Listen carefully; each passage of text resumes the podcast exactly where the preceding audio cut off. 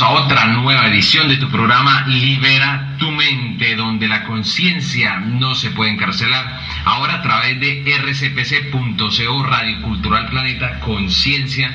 Y hoy tenemos una excelente entrevista, excelentes invitados y excelente tema para compartir con todos ustedes, todas las personas que nos sintonizan hoy 12 de octubre de este año 2014, en el cual el tema el día de hoy se va a tocar con dos invitados que ya se encuentran conmigo el tema de desclasificación OVNI en Perú a nivel mundial, tema de, de nuevo orden mundial, tema de ufología, tema de extraterrestres, tema de platillos voladores, tema de conspiraciones, por eso también se encuentra otro invitado conmigo, vamos a hablar sobre eh, el virus del ébola, esta conspiración muy parecida a la H1N1, para enfocarnos, orientarnos y sobre todo sabernos guiar por el buen conocimiento que nuestros invitados tienen para todos ustedes.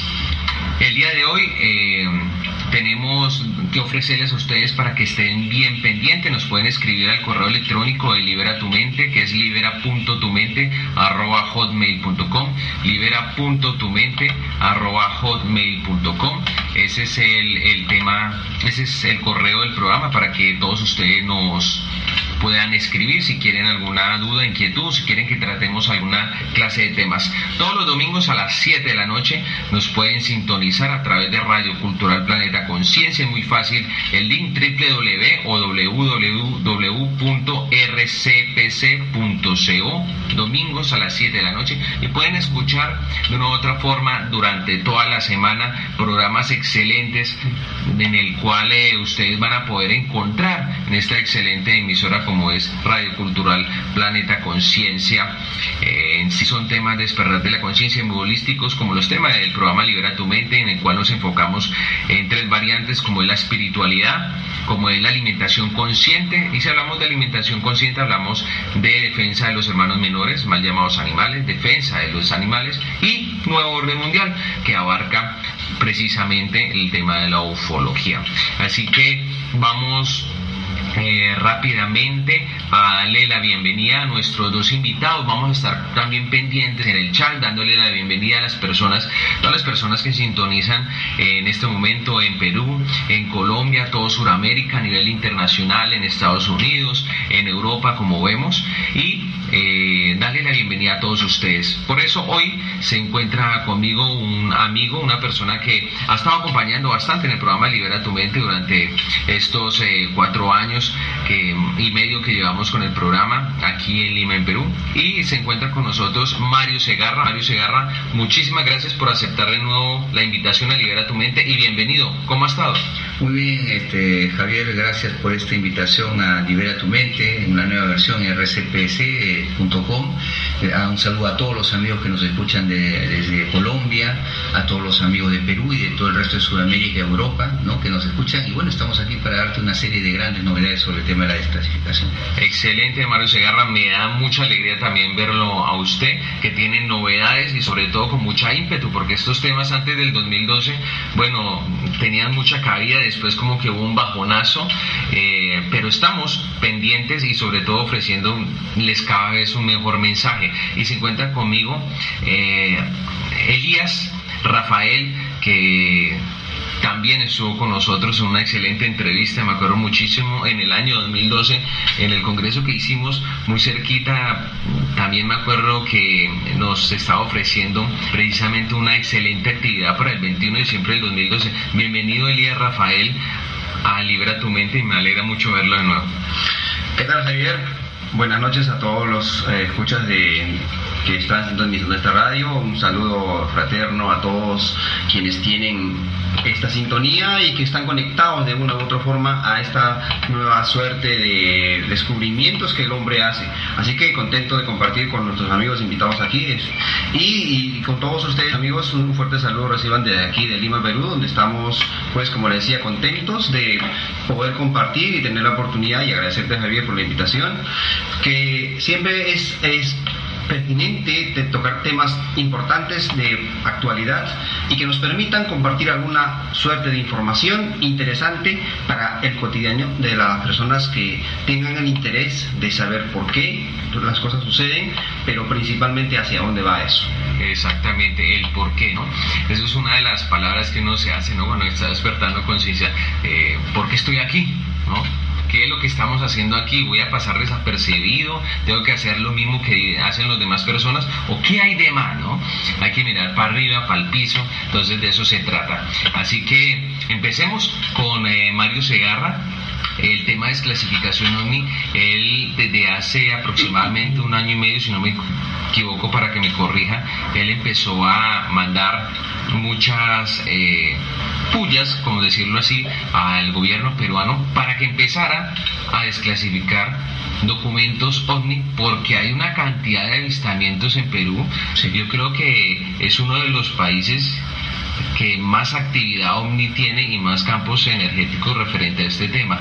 Cuéntanos cómo fue esta historia de tú lanzarte a empezar a mandarle cartas al gobierno peruano en el gobierno de Yantumala y de pronto más atrás para que me comente eh, ¿Y cómo ha sido esa respuesta de ellos? ¿Ha tenido fruto o no ha tenido fruto? Correcto, Javier. Eh, bueno, comenzando un poco, rebobinando un poco lo, que fue, nosotros con mi señora esposa allí en, que está aquí presente en, el estudio, eh, nosotros eh, nos reunimos hace muchos años, desde el principio del 2012, con un grupo de amigos, abogados y también amigos interesados en el tema OVNI.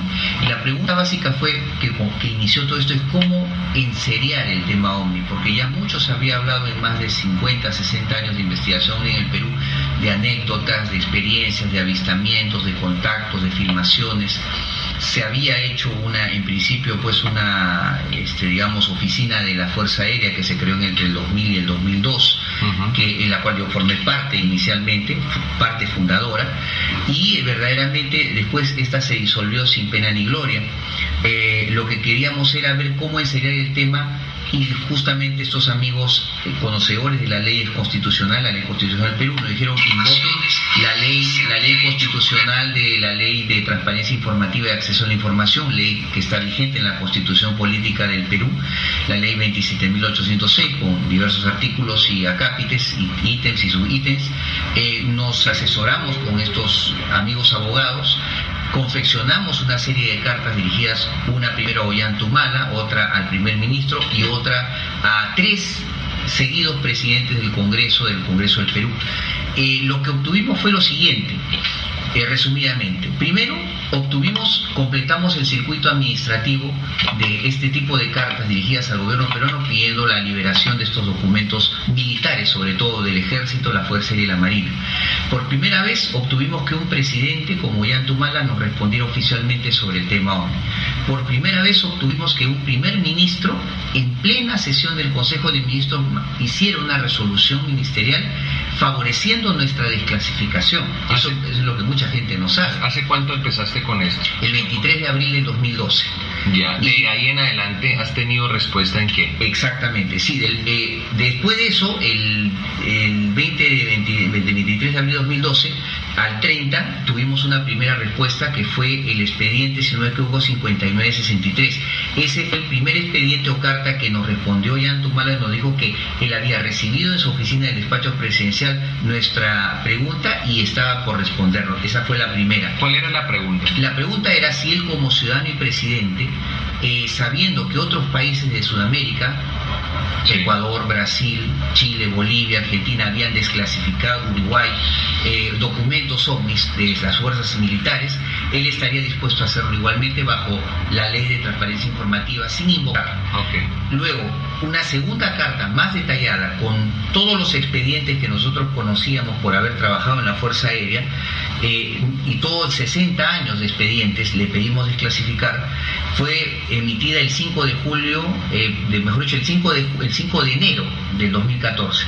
Luego, en los últimos días de julio de ese año, nos viene primero la respuesta del primer ministro Juan José Jiménez, como te digo, por primera vez un consejo de ministros atiende la solicitud de desclasificación a un ciudadano peruano como Mario Segarra y le da luz verde.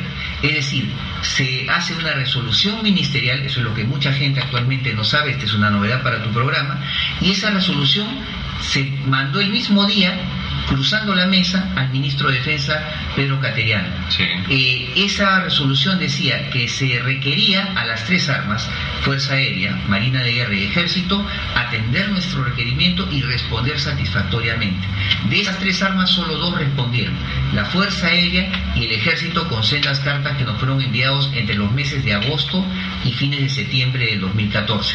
En principio nos dijeron que se acogían a la orden de la resolución ministerial del Consejo de Ministros, pero después nos dijeron en una carta oficial que tanto la Fuerza Aérea como el Ejército no poseía ningún expediente físico de documentos que tengan que ver con ovnis y militares. Oficialmente tenemos las cartas originales, que creo que en algún momento en tu programa los mostramos, y ahí aparentemente se quedó todo. Luego, el 8 de octubre, el presidente Ollanta nos manda una carta desde el Palacio de Gobierno diciéndonos que él no podía abrir los archivos o reportes porque nos invocaba la Ley de Defensa Nacional y Soberanía Nacional, que decía que estos documentos eran de carácter secreto y reservado.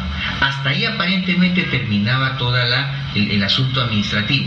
¿Qué sucede? Diez días después, el 18 de octubre, para que la cronología en los, en los lo tengan presente, del año del año 2014, 2013, 2013, el 18 de octubre, increíblemente la Fuerza Aérea súbitamente, por arte de magia, reactiva la ya extinta Oficina de Investigación de Fenómenos Aéreos Anómalos y la renombra como un departamento. Y le dice que a partir de ahora el departamento de investigación se nombran ocho asesores externos que van a ser pagados por el Estado, se, se manda una partida presupuestal del Ministerio de Economía y se dice que van a colaborar con la población para que la población, en nombre de la transparencia informativa y el acceso a la información, se colabore Fuerza Aérea con el pueblo peruano.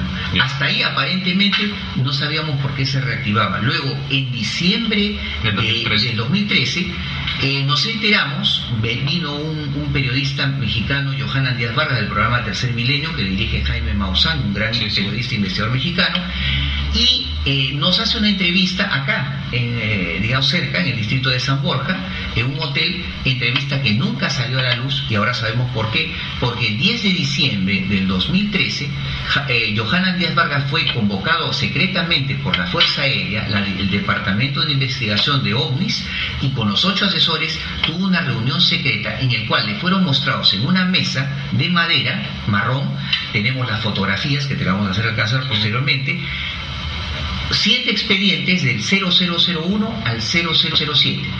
El 007 estaba prácticamente parado en un reposalibros. Ese era el suyo. Ese era el expediente, uno de los expedientes que habíamos pedido, que era el caso de Oscar Santamaría Huertas, que el 8 de mayo del 80 persiguió un ovni con su casa Sukhoi 22 a un ovni en forma de trompo. Durante 23 minutos le disparó 60 tiros y no lo pudo derribar.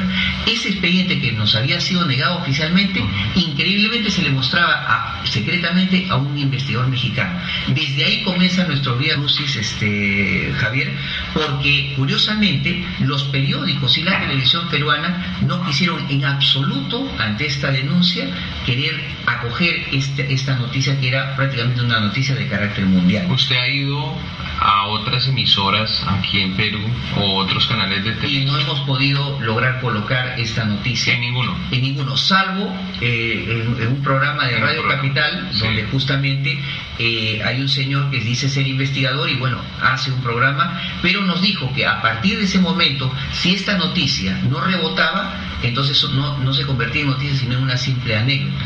Bueno, para su mala suerte, esto fue ya eh, creo que a comienzos del 2014, a mediados del 2014, eh, curiosamente, a pesar de esa, de esa, de esa, digamos, e, ese documento que a nosotros nos fue enviado el 007, la tapa nomás clandestinamente vía bajo un sobre cerrado por una fuente de la misma Fuerza Aérea que nos dijo, a usted, señor Mario Segarra, como ciudadano lo han engañado y han quebrado el orden constitucional de la ley de transparencia informativa y han preferido enseñarle ese documento a un ciudadano extranjero. Eso en el Ministerio de Defensa, Javier, y en cualquier ley constitucional, ese es un quiebra de la legislación constitucional y una desobediencia a una resolución del Consejo de Ministros.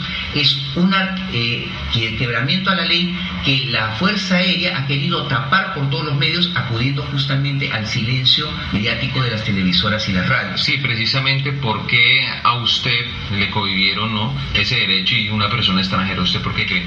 Porque pienso que acá ha habido, y esto sí es, eh, yo creo, eh, hemos ya con el tiempo que vamos a ir avanzando en la entrevista, se ha descubierto un conglomerado eh, ufológico, comercial, político, económico, eh, incluso hasta de tipo de contactados, también acá en Perú, e incluso de tipo científico. Esto todo está mezclado con incluso unas cuestiones de empresarios de que hacen tours ufológicos acá y parece que están conectados con la gente peruana para silenciar este tema de nuestro descubrimiento, gente de Brasil, de Argentina, de Chile y hasta donde sabemos de Colombia y Bolivia. No, no tenemos más noticias, pero es como un pulpo. Es como un pulpo muy secreto que la gente en el Perú no lo sabe, ahora recién con tu programa lo vamos a descubrir, y verdaderamente esto demuestra que hay un contubernio que muchos de estos grupos de desclasificación ufológica, que incluso son gente, ya te puedo hablar incluso de nombres. Son ufológica, que ufológica significa menos investigadores, y no contactados. No contactados. Y por ejemplo te puedo hablar de dos. Una, el señor Ademar Guevaer, eh, dueño y director de la revista UFO Brasil, y también eh, dueño y coordinador y productor de dos principales congresos mundiales en, en Foz de Iguazú en Brasil, uno de contactados y otro de instigadores. Este señor se ha negado en redondo a atender mis requerimientos porque dice que no le interesa. ¿Y saben por qué no le interesa? Y esto también nos lo ha respondido una señora Andrea Pérez Simondini, eh, ufóloga argentina que se dice la portavoz junto con su señora madre de la investigación ufológica en Argentina y del intento de desclasificación frente a la presidenta Cristina Kirchner. Dice que porque nosotros ha sido un, hallazgo individual, no vale para ellos porque para ellos vale un trabajo colectivo. Pero el problema que, ellos desconocen es que acá en el Perú no ha habido un trabajo colectivo, ha habido un trabajo individual porque el resto de los ufólogos peruanos reunidos en una llamada Asociación Peruana Ufólogos se ha negado en redondo a considerar siquiera el mérito del hallazgo de estas, de estas investigaciones.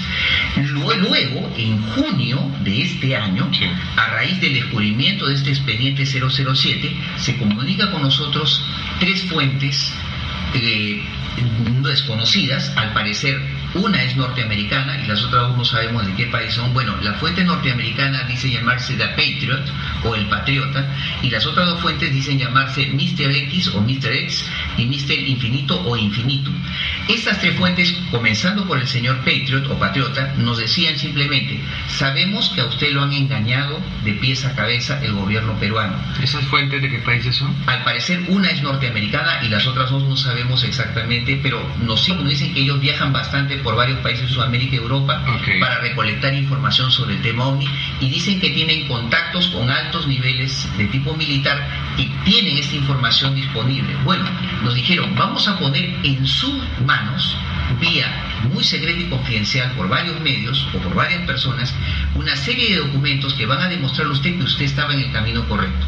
Y es así, a partir de comienzos de junio, mediados de junio de este año, Javier, nos llegan nuestros primeros documentos y secretos del gobierno americano, dos, que uno que hablaba de un ovni estrellado en Huancayo en marzo de 1967.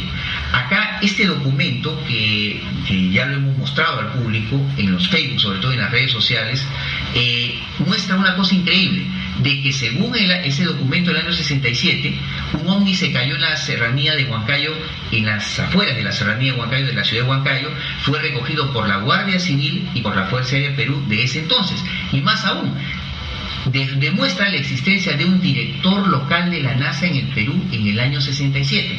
Que yo sepa, es la primera vez en mis 54 años de vida que yo conozco desde que incluso mis abuelos existían y, mis, y mis tíos existían, que existía en los 60 un director local de la NASA en Perú.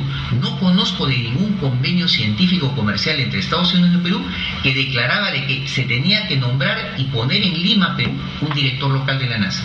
Que yo sepa, y eso daría como resultado que nuestra investigación estaba correcta, porque demostraba una injerencia del gobierno norteamericano en la investigación, el hallazgo y el recogimiento de pruebas de ovnis caídos en Perú. El segundo documento es más grave aún, porque corresponde a un objeto caído en Cajamarca en el año 66, un año antes, en un distrito llamado Cayayú. Es un pueblo remoto de la serranía de Cajamarca. Dice que cayó en la madrugada del, creo, de mayo del 66, fue recogido por la Fuerza Aérea y acá viene lo más grave. En ese documento, en el párrafo 2, dice, la Oficina de Enlace de Defensa, es decir, la Oficina del Ministerio de Defensa de los Estados Unidos Norteamérica, que está dentro de la embajada, es decir, un general de cuatro estrellas, dentro de la embajada de Estados Unidos en Lima, estaba en permanente contacto con la Fuerza Aérea Peruana 24 horas al día para que le diera los detalles mínimos y finos del suceso. Es decir, esos dos documentos es una explosión termonuclear en la cara de toda la ufología peruana. Demostraba la injerencia norteamericana sobre investigación de caída de ovnis en Perú, del gobierno americano, de agencias secretas, la NASA, la CIA, el FBI, la Agencia Nacional de Seguridad, y la intervención, aquí viene lo grave, directores locales de la NASA, científicos peruanos, militares peruanos y guardias civiles que hoy son Policía Nacional peruanos. Y probablemente eso que ha ocurrido en Perú en el 66 y 67 nadie tiene garantías de que no siga ocurriendo hasta ahora. Ya, eh, estimado Mario Segarra, usted tiene todo esto documentado del 66 y 67, sí. Y en los documentos que usted presentó, ahorita más adelante usted nos puede leer alguno para que todos los oyentes, digamos, eh, me gustaría muchísimo el que usted tuvo respuesta y que llevó al Congreso, el Congreso Libera tu Mente, en el 2012. Ah, ese, ese, fue, el, ese fue el expediente 5963, que fue la primera respuesta del gobierno peruano, o sea, de un presidente que dijo, hemos acogido su solicitud y ha sido depositada en la presidencia del Consejo de, la Presidencia de la República, o sea, en la oficina del despacho presidencial. O sea, físicamente nuestra carta fue colocada en la bandeja de entrada del eh, presidente Humala. Nunca antes en la historia del Perú se, ha presentado eso. se había presentado eso. Vale, perfecto. Vamos a una pausa musical y ya retornamos con esos documentos para que nos lo lea y para que todos los oyentes, bueno, estén pendientes, tomen nota y rápidamente, antes de irnos a esta pausa musical, nos dicen a través del chat una pregunta. ¿Hay extraterrestres buenos y malos? ¿Usted qué les dice? De los dos. De los, dos. ¿Existen? Existen, claro que sí. ¿Y uno cómo hace para diferenciarlo? De donde la conciencia no se puede encarcelar. Quienes habla, Willer Javier Muñoz. Franco, estamos para todos ustedes enviándoles esta excelente información. Hoy un tema de nuevo orden mundial en el cual eh, se habla bastante sobre el tema de la ufología, desclasificación OMI aquí en Perú y a nivel mundial. Vamos a, dar un, un stand-by en todo este proceso que ha llevado Mario Segarra, este investigador que lleva bastantes años. ¿Cuántos años en total lleva investigando? 25 años. 25 años en el tema de investigación del fenómeno ovni. Esa es la diferencia entre el ufólogo, ¿no? Que investiga el fenómeno ovni, objeto volador no identificado, y el contactado. Contactado podemos conocer, por ejemplo, uno muy, muy, eh, de pronto todos ustedes lo han escuchado, Sixto Paz, es un contactado.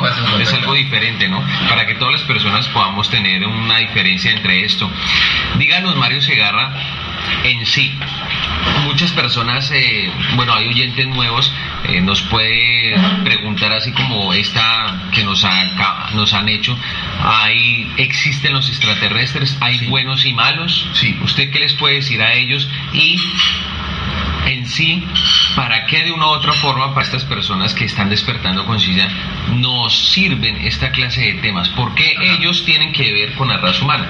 A ver, sí, claro Javier, cómo no. Mira, justamente esto me viene como anillo al dedo, una observación de una persona que quizás en forma negativa hace unas semanas se metió en mi chat y me comenzó a criticar todos estos descubrimientos que hemos hecho, porque lo primero que nos, pidieron era que estos documentos, que evidentemente son fotocopias, eh, sin embargo, las fuentes nos han eh, mandado, digamos, eh, nos han hecho abrir la videocámara de ellos y hemos visto los originales en una, por decirte, un hangar de más o menos 30 por 50 donde están todos estos archiveros de hace de los años 50, 60, están eh, organizados por carne, de la a la Z. Eso nos han demostrado que esto es real, existe.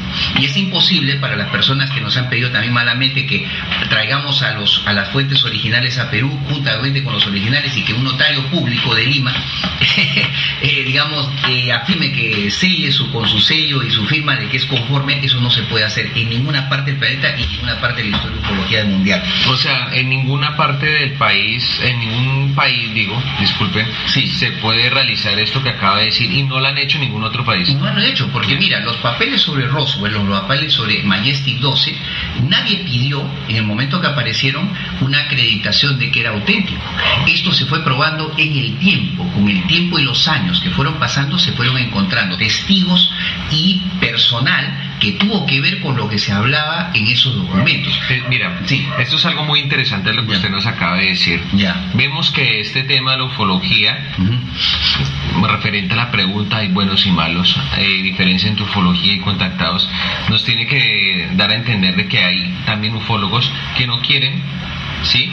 Que Exacto. estos temas se saquen más a la luz porque Exacto. trabajan para determinadas fuentes como las que usted nos ha Exacto. informado. Sí, así es. También hay contactados buenos y malos. También, también. Y yo te digo que también hay contactados, incluso yo digo grupos de contactados y sectas de contactados que actúan ahora sí, ya, lo- ya con los hechos que, que está pasando mi persona y mi esposa, como desinformadores. Ah, ah, es- Esos son los que de una u otra forma han tratado de desestabilizar toda la claro, investigación Es como decir, una de las últimas preguntas, Sam, disculpa la palabra tan tontas que me han hecho, es ¿de qué le sirven mis documentos a un ama de casa que compra todos los días en la parada? ¿O de qué le sirve estos documentos a un niño escolar de primaria o secundaria? Yo le voy a responder a esa persona en nombre de como yo como peruano, no solamente como peruano, sino como ciudadano del mundo y como del universo, como ufólogo.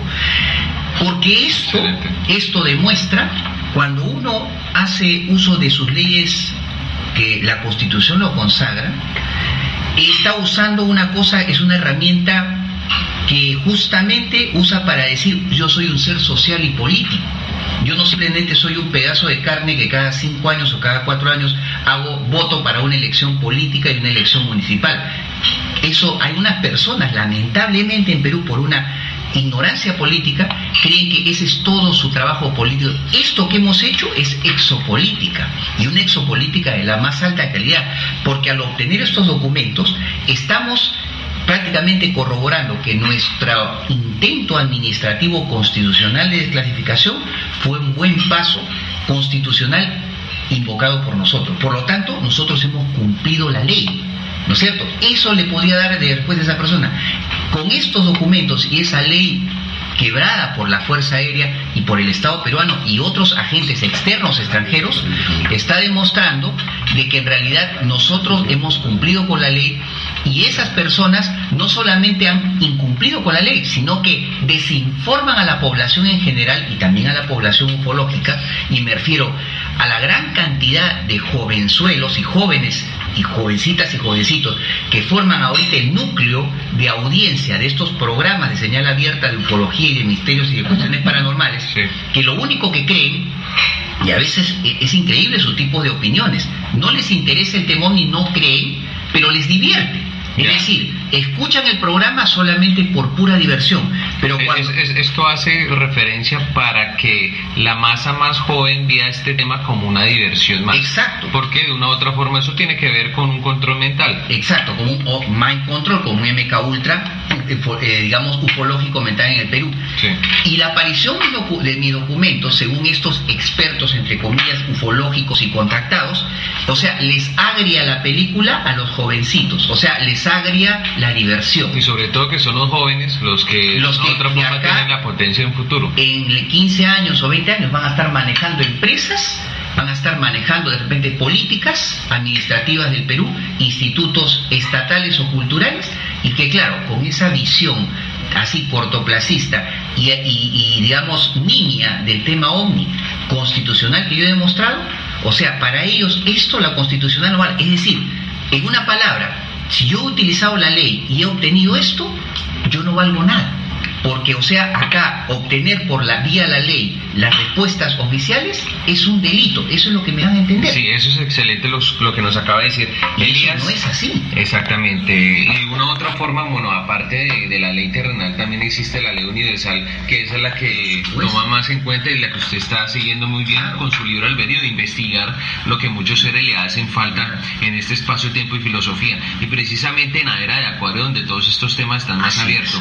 Estimado Elías Rafael, ¿qué nos puede decir referente a las preguntas que le acabo de hacer a ufólogo Mario Segarra? Esta clase de por eso, Mario Segarra, me gustaría que continuáramos eh, ya aclarando esto excelente que nos acaba de comentar Elías Rafael. Nos iba precisamente, nos remontamos a la pregunta que te habíamos hecho anteriormente de los documentos.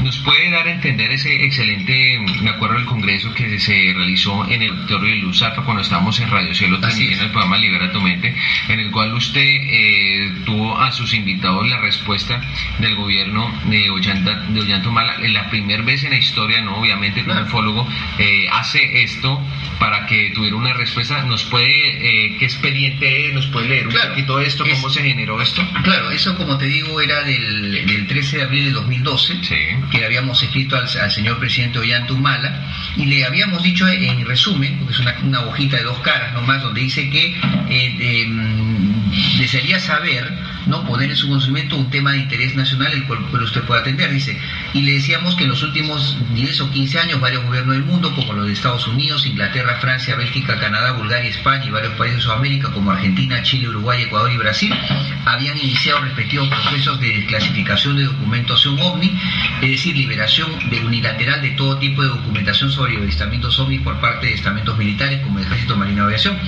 Entonces, eh, volvíamos al hecho de que en el Perú hay consignados en registros de libros y revistas de la década de los 50, 60 y 70 múltiples avistamientos de por parte de los eh, personal militar, policial, marina de guerra y ejército peruano. Y entonces le habíamos pedido, decía, en general, por eso, señor presidente Humala, deseando que usted entienda mi propia iniciativa al enviarle esta carta, es que usted pueda manifestar su opinión personal como ciudadano peruano y como presidente del Perú acerca de qué iniciativa tomaría usted en el caso de que existieran todavía documentos archivados sobre OVNIs y si usted pudiera demandar su inmediata y completa desclasificación de, acuerdo al amparo de la Ley de Transparencia Informativa y de Acceso a la Información, Ley 27.806. Ese, esta cartita del 13 de abril de 2012, Javier, dio por resultado la primera respuesta del expediente 5960. Ahí empezó toda la travesía. Toda la travesía. Y yo creo que al final esto que nosotros logramos, como digo, hasta eh, octubre del 2013, es, ha sido una especie de docencia administrativa constitucional política. Hasta octubre del 2013, ¿qué otras respuestas han habido hasta ahí de otra fuerza militar? Hasta ahí ninguna. La Marina. La Marina de Guerra, sabemos por qué no nos ha respondido, porque hemos recibido información confidencial, que ahora ya la puedo hacer pública, de que la Marina de Guerra desde los años 60, oído a la música por favor, eh, ciudadanos latinoamericanos y peruanos, tiene una oficina secreta de investigación de objetos submarinos no identificados y que ellos, estos ovnis discoidales y en forma de tubos, de cilindros de casi 50 a 60 metros de largo y unos 15 metros de diámetro, son codificados bajo el nombre secreto de tiburones voladores o en todo caso, si le dices a un marino de guerra del Perú, la leyenda de los tiburones voladores. Ese nombre tan largo es el código secreto para justamente explicar diversos hechos ocurridos desde los 60 hasta nuestros días entre los 200 millas de mar territorial peruano. ¿Usted estuvo en la Fuerza Aérea de Perú? Estuve en la Fuerza Aérea del Perú, donde nos justamente comenzó toda esta historia y sabíamos que había, se, se declararon tres casos bien emblemáticos. El caso del comandante Oscar Santa María del 8 de mayo de 1980, el caso de un helicópterista de la FAP que en el año 75, 1975, casi estrelló su helicóptero contra un ovni de discoidal de patas articuladas. 1975. 15 de mayo del 75. Ya tenemos todos los datos prefijados y el caso más misterioso de todos. Una escuadrilla de aviones A-37, aviones biplaza, llevando seis tripulantes, tres aviones, despega el 30 de enero de 1979 desde la base aérea Joya de Arequipa en dirección a un vuelo de instrucción hacia Moquegua. Iban a regresar a la base por la zona de los volcanes. A los 15 minutos de vuelo desaparecieron súbitamente las pantallas del radar y luego simplemente desaparecieron. No se encontró hasta el día de hoy ningún avión, ningún piloto. Se buscó seis meses por toda la zona del sur del Perú, Guardia Civil, eh, Fuerza Aérea, Ejército y Marina de Guerra. Eso es una de las características que tiene cuando hay alguna clase de fenómeno, objeto volador, volador no identificado, Claro. que precisamente se va la señal. Se va la señal y desaparece de la pantalla radar tanto el, el ovni como los aviones. En este caso, eh, el informe sigue como secreto y reservado en, en las arcas de la Fuerza Aérea. Sin embargo, un médico militar de la Fuerza Aérea del Perú, retirado, me contó una vez que él vio, llegó a ver físicamente el documento escrito a máquina de escribir manual en las arcas de la oficina de la Fuerza Aérea del 28 de julio. Y dice que uno de los párrafos finales decía no sabemos después de todo esto de investigación de casi tres años qué fue lo que pasó con esta escuadrilla. No tenemos ninguna teoría ninguna hipótesis ninguna conclusión. Podría tal vez también haberse tratado de un secuestro extraterrestre de estos aviones por parte de extraterrestres. Si es verdad que ese documento de oficial de la Fuerza Aérea dice esto así literalmente, sería una explosión termonuclear, porque aceptaría tácitamente la Fuerza Aérea de que hubo fuerzas muy extrañas, cósmicas, que no son de este mundo, que robaron o secuestraron a los aviones con tripulantes y todo. ¿Han aparecido de nuevo estas personas? No. Ninguna, pero sin embargo tengo un dato adicional. Los familiares, ¿qué pasó con los Eso, familiares? un familiar en el año 2003 recibe una llamada, este familiar estaba en el distrito de Chorrillos, y recibe una llamada de una persona que dijo ser su esposo. Desapareció en uno de los aviones, un copiloto. Como he- saben ustedes que a veces hay personas que hacen bromas muy pesadas y muy, digamos, de muy mal gusto, haciendo aparecer como que uno es el esposo o la esposa desaparecida o muerto o el familiar desaparecido, le dijo, yo con mi esposo tenía dos secretos que solamente él y yo sabíamos, ni siquiera en la fuerza de salida. Dímelos ahora o calla para siempre. Y él se los dijo, los dos secretos. Entonces a lo cual le dijo, ¿eres tú entonces? ¿Dónde estás? Dime para ir a buscarte, porque todo el mundo te ha buscado durante tantas décadas. ¿Estás vivo? Estoy vivo yo, están vivos mis compañeros. Dile a las otras esposas que todos sus esposos están vivos. Estamos en una base debajo de la Antártida. Si quieres saber ¿En qué año fue esto? eso fue en el 2003. Si quieres saber qué nos pasó a nosotros, busca gente en Chile que tenga que ver con el caso de la isla Friche. El caso de la isla Friche es un contacto de unos seres rubios de dos metros que dicen que curaron a un señor chileno de cáncer al pulmón terminal en el año de 1985-86. Esto salió en Televisión Nacional de Chile en el programa OVNI TV de Chile, de televisión, conducido por el famoso periodista Patricio Bañados. Es decir, por primera vez, eh, te estoy diciendo esto como primicia, este, Javier, el tema de la desaparición de estos aviones estaría relacionado con el caso de los contactados OVNI de la isla de Fringe. O sea, es una hipótesis de trabajo que todavía la estamos desarrollando con mi señora esposa Jane y que vamos a seguir ahondando hasta llegar. Eh, estas cartas, estos documentos, como te digo, de Huancayo, de Cajamarca, de Bolivia, ¿no? Eh, de, de Brasil, que te lo puedo leer Tengo ahora. uno de Uruguay también. Tengo uno de Uruguay que hay mucha gente que ha, ha criticado este documento. En Uruguay hay un- una serie de conocimiento bastante interesante. Exacto. Precisamente. Esto habla de un señor astrónomo aficionado que presentó en la embajada de Estados Unidos en Montevideo un rollo de, de Kodak Ektachrome de 24 vistas a color y un film de objetos que habían sido observados bajo el, eh, en el Observatorio Nacional de Montevideo. Entonces acá narra lo curioso del caso es que en otros documentos del Black Baúl y de la Agencia Nacional de Seguridad, ese documento está casi completamente tachado con negro. A nosotros nos entregaron a mitad de este año 2014 el documento sin tacha. ¿Esto qué demuestra? Que las personas que tacharon en tinta negra esto era el gobierno americano. Y si nos entregan sin tacha, ¿qué significa? Que estamos en la, en la verdadero camino de la verdad. Y acá se demuestra que incluso la, la- la Agencia Central de Inteligencia, la CILA, la Agencia Nacional de Seguridad, se interesaba en un astrónomo aficionado que había entregado un rollo y una película a color en el año 66. Esto, esto que estamos escuchando, precisamente Mario Segarra aquí tiene al lado los documentos. Sí, sí, sí. Eh, Elías Rafael, bueno, también puede comprobar porque aquí eh, el señor eh, ha traído pues eh, sus documentos. Eh, usted precisamente estaba haciendo una aclaración, ¿no? Porque vemos fotocopias que aquí se le habían cuestionado, o de no, otro personaje le había cuestionado porque no tenía sello. Y Varios personajes. varios así. personajes como quienes. eh, gente, ufólogas de acá, agrupados en la Asociación de Ufólogos, contactados, y eso que lo- es, es una cosa que a mí me da risa, porque contactados, yo siempre he respetado a los contactados como Sí, personas que dicen contactar con, hay, hay contactados de todos los tipos, Sí, contactados que ofrecen fotografías y filmaciones y contactados que ofrecen simplemente su testimonio oral. Todos merecen mi respeto, pero es la primera vez en la historia ufológica del Perú, amigo Javier, amigo Elías y amiga Rosa, de que un contactado, grupo de contactados me piden lo mismo, que como no tengo una corroboración notarial De la fuente confidencial y que se presente la fuente confidencial en una oficina conmigo frente a ellos y con un notario público, ellos no van a creer, porque dicen, si entonces eh, eso no hace usted, entonces la Fuerza Aérea está siendo difamada, está siendo calumniada. Y yo digo, ¿y mis derechos constitucionales no están siendo dañados y maltratados? Eso no nos interesa a nosotros.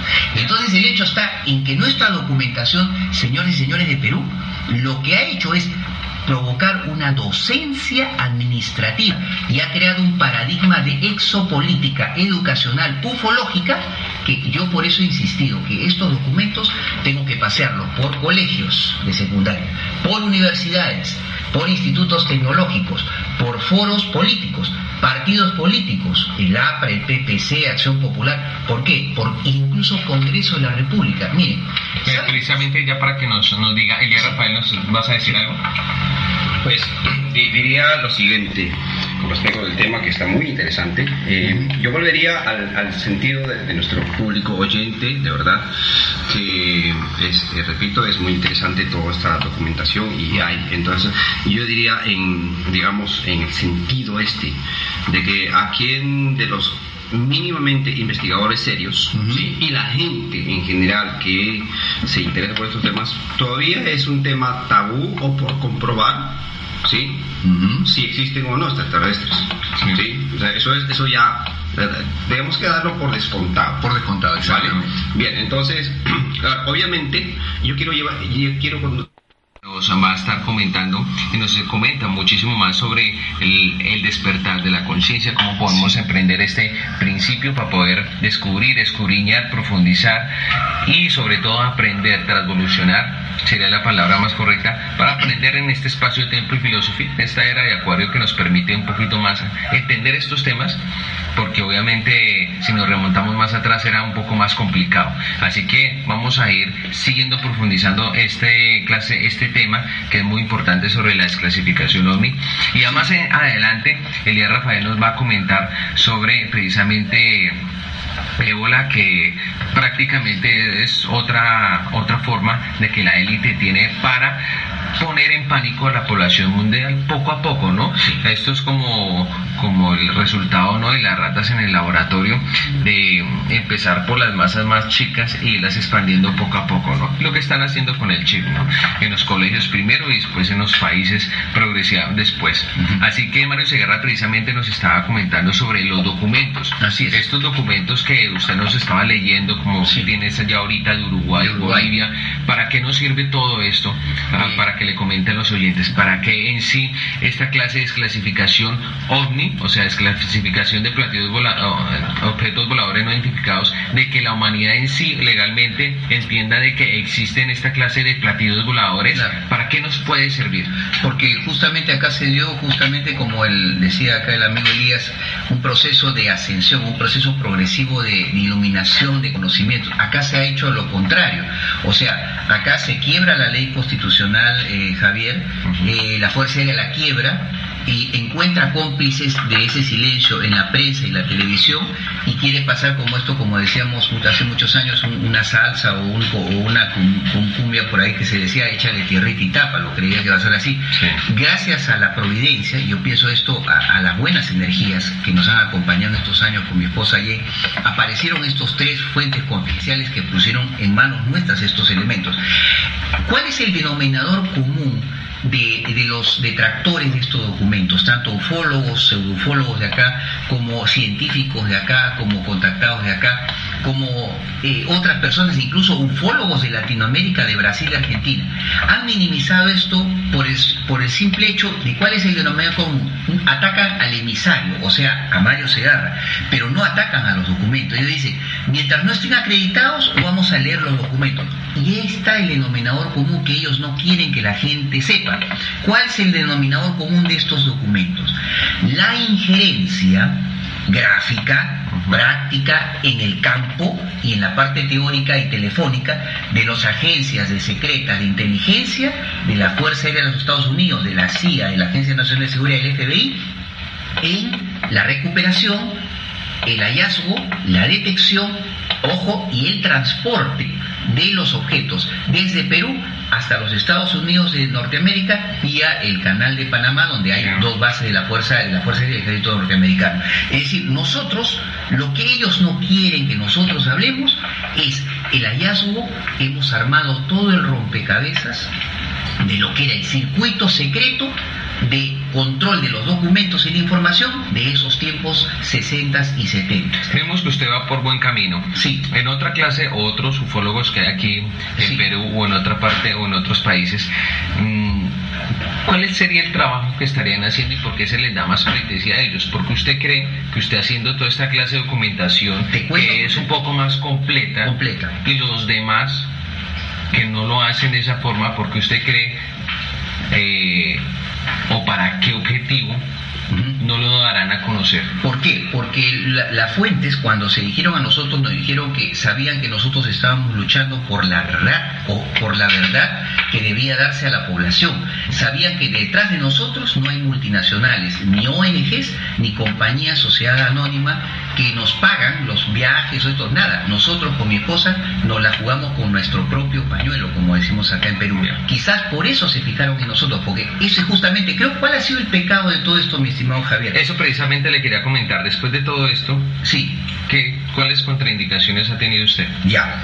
Eh, por ejemplo, se nos ha cerrado la posibilidad a estar en dos congresos ufológicos, uno de la Asociación Peruana Ufólogos y otra de los señores de Alfa y Omega, y se nos dice que la razón, y esto es gracioso, ¿ah? dice, ellos dicen, por ejemplo, eh, que acá hay civiles, mira, ojo, oído a la música, que quieren están caracterizados por ser curiosos agresivos. Nunca he escuchado esa terminología en mi vida eh, civil ni constitucional. O sea, ser curioso agresivo es casi la, el para el símil de un delito. Que nosotros nos creemos los Miguel Grau y los José Abelardo Quiñones de la civilidad. ¿Cuándo he dicho eso yo? Ellos me lo ponen en ese pito. Y ojo, ellos dicen que las oficinas que han creado en Latinoamérica son importantes, pero no son urgentes. Entonces digo, entonces si no son urgentes, ¿por qué se molestan tanto en crear oficinas? Precisamente hace poquito, si el Rafael me puede comprobar, hace poquito está desarrollando un congreso de OVNI acá, Ya. ¿cierto? Es de los de Alfa y Omega. Claro, entonces a los cuales están Pero, invitando a ¿a coronel- quién están invitando? a gente, que, por ejemplo, al señor Johanan Díaz, que ha tenido que ver en el, en el escándalo del expediente 007, a Jaime Rodríguez, que tiene que ver con los, los expedientes ecuatorianos, al coronel Ariel Sánchez, que tiene que ver con la desclasificación de documentos ovnis en Uruguay, y a otros que contactados, bueno, hay gente que no conozco, y a un señor de Perú, que es un comandante en retiro, que justamente es el que estamos en la pugna legal por estos, por estas documentación, porque acá, ¿cuál es el hecho? No hay crimen perfecto, como dicen. Se ha quebrado la ley constitucional. Se nos ha invocado y se nos ha restregado en la cara como papel higiénico el asunto de la seguridad y defensa nacional. ¿No es cierto? Para decir, aunque te hemos dicho que no hay ningún archivo, el presidente me dice, yo no puedo abrir los archivos porque está bajo la ley de defensa y seguridad nacional. Entonces yo le digo a los señores de la Fuerza Aérea, a los señores de, la, de los congresistas, que ahora te voy a explicar por qué no me respondieron los congresistas. ¿Por qué entonces, en qué artículo de la ley de defensa y soberanía nacional de la Constitución Política del Perú dice que no se le puede enseñar a un conciudadano peruano, pero sí a un extranjero? Y ojo, eso que pasó con el señor Díaz Vargas fue en la- el día o las horas que el Perú estaba discutiendo con Chile el tema de la Haya. ¿Por qué a usted no le invitaron al Congreso de Ufologías Dicen, y acá viene el otro argumento, dicen que porque soy una persona voluble. Ahora, según el diccionario de la Real Academia de la Lengua, voluble es una persona que hoy día dice eh, sol y mañana dice noche, o hoy día digo blanco y mañana digo negro. Si yo hubiera sido así, no hubiera tenido esa persistencia para obtener después. No, no hubiera sido más recto. Más recto, claro. Es que se suele. E-, ese es mi lema, y mi lema es que yo soy un presidente. ¿Y sabe cuál es, creo, creo que el mayor el molestia a estas personas? Es por el hecho de que hemos conseguido un matrimonio ufológico, mi esposa y yo, solo los dos, sin patrimonio, sin dinero, hemos conseguido esto. Esto es histórico, es un archivo histórico, porque al final, yo les digo una cosa, esos documentos que tiene guardado la Fuerza Aérea en sus arcas, el Ejército, la Marina, yo le digo, ¿dónde dice, que me diga un militar de Fuerza Aérea, del Ejército de la Marina, dónde en esos papeles que tienen guardados dicen Marina de Guerra del Perú, o Fuerza Aérea del Perú, o Ejército del Perú, copyright, todos los derechos reservados? Secreto. No, es casi como decir copyright. Esos documentos no le pertenecen a los señores militares, le pertenecen a, a todos los 24 millones de peruanos. ¿Qué quiero decir con esto? Cuando la Fuerza Aérea me oculta información, está quebrando el orden constitucional y está quebrando una resolución del Consejo de Ministros de Perú. Porque ahora te digo, Javier, las otras sorpresas para tus eh, oyentes y los amigos que están aquí presentes, ¿saben quién es el que en realidad desclasifica acá en el Perú los documentos ovnis? No es la Fuerza Aérea, no es la Marina de Guerra, no es el Ejército Peruano, no es la Policía. ¿Saben quién es? La oficina del primer ministro del gobierno peruano. ¿Quién es el primer ministro actualmente? La doctora Ana Jara. Si se llegara a desclasificar todos los documentos que tienen los militares, tendrían que ir a Carabaya, sin número, al costadito derecho del Palacio de Gobierno, entrar todos los documentos, los asesores de la ministra Ana Jara y la primera ministra tendrían que visar cada documento y la señora primera ministra tendría que oficializarlos y exhibirlos en el diario oficial el peruano. Después de eso, tendrían que ir a un ala de la Biblioteca Nacional para ser exhibidos públicamente a partir. Miren ese circuito, o sea, no son los militares los que clasifican. Y otra cosa más, ahora la pregunta que, la respuesta que te quería, ¿por qué los señores del Congreso de la República no me respondieron? Tres presidentes del Congreso, Abugatás, Isla y Otárola, me dijeron, sobre todo el último, un asesor del, congresista del, del, presidente del Congreso Otárola me dijo que mi solicitud sobre la transparencia informativa y la ley de salud no era pertinente en el Congreso. Y yo le digo, ¿cómo no va a ser pertinente si del Congreso emanó la ley? Sí, claro, precisamente. ahora entiendo la razón, y te voy a decir por qué, para finalizar. Porque cada año, al finalizar el año, la oficina del Consejo de Ministros deriva todas las solicitudes no satisfechas de transparencia informativa a una oficina de archivo del Congreso de la República. Si un congresista que es avispado encuentra mi solicitud no satisfecha o yo le aviso que no ha sido y ha sido quebrada constitucionalmente, ¿qué va a pasar? Según la ley del Congreso, se tendría que formar en menos de 24 horas una comisión multipartidaria de congresistas para tratar únicamente mi caso. Ahora entiendo ya, armé el rompecabezas legal. Cuéntenos un poco esa historia que usted tiene sobre la Embajada de Ecuador. Eh, la Embajada de Ecuador hay un caso extraordinario de, de Jaime Rodríguez en el cual en el año 72 ese también está dentro de los documentos. Eh, estamos tratando de encontrarlo porque nos han dicho que puede existir. Eh, dice que un, extraterrestre o un señor que se hacía llamar comandante Banyu Banyu visitó la embajada de Ecuador en Lima, en la avenida Salaver, en el año 72. La visitó durante cuatro meses.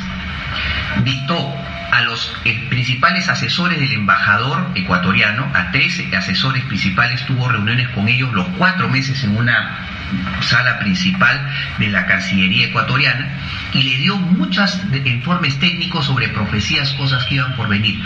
Cuando en un momento el asesor de seguridad de la embajada le dijo, ¿y cómo sé que usted todo lo que usted dice no es, no es, no es más que un iluso, un loco en la calle?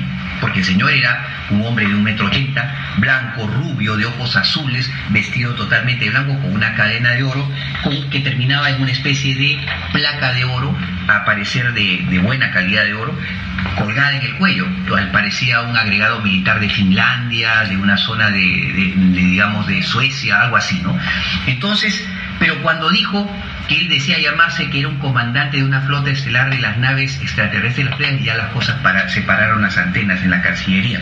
Entonces le dijeron, si usted fuera un agente de espionaje de otro de otro, de otro país. ¿Cómo, ¿Qué pasaría si yo lo intento detener ahorita y lo meto preso y lo interrogo durante 3, 4 horas y le saco la verdadera intención de sus visitas acá? Entonces el señor sonrió tranquilamente y dijo, les voy a demostrar que lo que digo es verdad. Se saca la cadena de oro y le muestra la placa y les dice, mire, y comienza en la placa de oro, que era sol totalmente dorada, a aparecer imágenes, imágenes de ellos mismos en su reunión como si alguien los estuviera filmando con una cámara de las actuales desde una esquina. Una televisión como, solar. Como un picture, como una televisión solar. Y después veían imágenes de ovnis y paisajes. Y después dijo, este es el modo en que nosotros nos comunicamos y nos defendemos. Esta es la manera en que nosotros nos protegemos. ¿Quieren una prueba más? Vamos al jardín. Salieron al jardín y había dos platillos voladores encima de, la, de los cielos de la embajada, a unos 100 metros. Eh, blancos, anaranjados, con luces de muchos colores, y él dijo, esa es una de mis naves. Los invito a ustedes tres a subir a las naves para que ustedes compren, a lo cual los asesores de la casa dijo, ahí nomás, no es necesario. ¿En dónde pasó esto? Acá en Lima, en el año 72. Es curioso que yo he descubierto por medio de una investigación independiente, Javier, mi amigo Elías y amiga Rosa, de que el gobierno de Velasco, el gobierno de Velasco era un gobierno militar de corte socialista revolucionario que tenía relaciones con Cuba y la Unión Soviética y nada de relaciones con los Estados Unidos, parece que sí quiso crear en esos años un comité secreto de investigación del fenómeno ovni, pero muy debajo de la mesa. ¿Cuál era la motivación? Probablemente la visita de este señor Banyu, que visitó no solamente esa embajada de Ecuador, sino seis embajadas más en Lima. Excelente. Eh, hasta el momento usted está satisfecho con todo lo que ha realizado en esta desclasificación. Yo creo que sí, porque creo que hemos dado un paso histórico, porque primero, yo te digo, este es un triunfo no del ciudadano, no del ufólogo Mario Segarra, este es un triunfo de un ciudadano llamado Mario Segarra que usó simplemente la ley para tratar de llegar a la verdad. Y la ley terrenal, ¿no? Y la ley terrenal. Y yo creo que también la ley celestial, porque fuerzas amigas han estado alrededor de, que esto sea. Porque esa pregunta tan mezquina que han hecho estos personajes, que ahora sabemos que es un grupúsculo, no solamente peruano, sino latinoamericano. Porque ahora sabemos la razón por la que nosotros no podemos entrar a History Channel, ni a Discovery, ni a National Geographic Channel. ¿Cuál es la razón? Y la razón es porque dentro de esta gente hay gente que tiene contactos con canales norteamericanos y, y CNN en español, e inglés y Telemundo y Univisión, en los cuales ahora sí nos han confirmado, Javier, que nuestra presencia está totalmente prohibida. Vetada. O vetada a pesar que tenemos estos descubrimientos, teniendo en cuenta que esos canales, ojo, son de origen norteamericano y reciben plata de Washington, History, Discovery y National Geographic. History Y curiosamente, estos señores, quería agregar, estos señores de la oficina de ovnis de la FAB y los ufólogos, cuando están en Perú, ¿qué hablan del tema ovni? El tema ovni es un tema de psicológico y emocional. Hay gente de este, grupo de la Fuerza Aérea que se ha tenido la, digamos, la, incluso la, la lisura, como decimos en Perú, de mostrar diapositivas de Goku, de Superman, de Linterna Verde, de Batman, de la Mujer Maravilla en congresos internacionales. Eso es lo que creen los peruanos. Entonces los peruanos la crean acá y la crean acá. Pero cuando salen al extranjero a estos programas internacionales, no, sí, los extraterrestres existen y hay un contacto. Pero acá, o sea, es una cara doble, es ambigua. Entonces trabajan para Dios y trabajan para el diablo. No se puede ser tibio. O se es frío o se es caliente. Así es, o sea, eso no sé, derecho o izquierda. Así es. Amigo, muchas gracias. y yo le agradezco muchísimo extraordinaria, así como la película, ¿no? Una aventura que la he compartido con mi esposa Yen, a la que digo siempre ha sido el 50% de todo este mérito que hemos descubierto. Es una alianza. Es una alianza muy buena, una alianza ufológica matrimonial muy buena, y creo que ha sido histórico porque hemos puesto humildemente Javier La Pica en Flandes. Esto es la noticia ufológica de los últimos 60 años, la noticia política del año 2014, la noticia científica del año 2014 y por supuesto la noticia periodística del 2014 pero no nos hemos quedado ahí. Como te digo, si hay organizaciones, partidos políticos, eh, asociaciones culturales, científicas que quieran invitarnos a seguir hablando de estos temas, yo voy a dejar un teléfono un correo electrónico, mi teléfono celular el 991 26 7992, vuelvo a, vuelvan a apuntar, 991 26 7992 y el correo electrónico en minúsculas Mario OVNI 20, 20 números, o sea, Mario OVNI 20 arroba hotmail.com, Mario OVNI 20, o sea, Mario OVNI 20 arroba hotmail.com. Me pueden escribir a ese correo, pueden este, eh, llamarme al celular 991 26 79 92, incluso Facebook. Al Facebook eh, Mario Segarra y también al, Facebook Disclosure UFO Disclosure UFO Perú, que es una nueva página de Facebook que estamos creando. También tenemos una página, ¿ah? eh, un, este, un Twitter que es eh, eh, Mario Segarra 333 este, Mario, o sea, arroba eh, eh, Mario Segarra 333, donde me pueden escribir también ahí al Twitter. Como Libera tu mente 333 también. Sí, Libera tu mente 333. Y me pueden escribir a ese, a ese Twitter, al correo electrónico y al celular 991 26 79 92.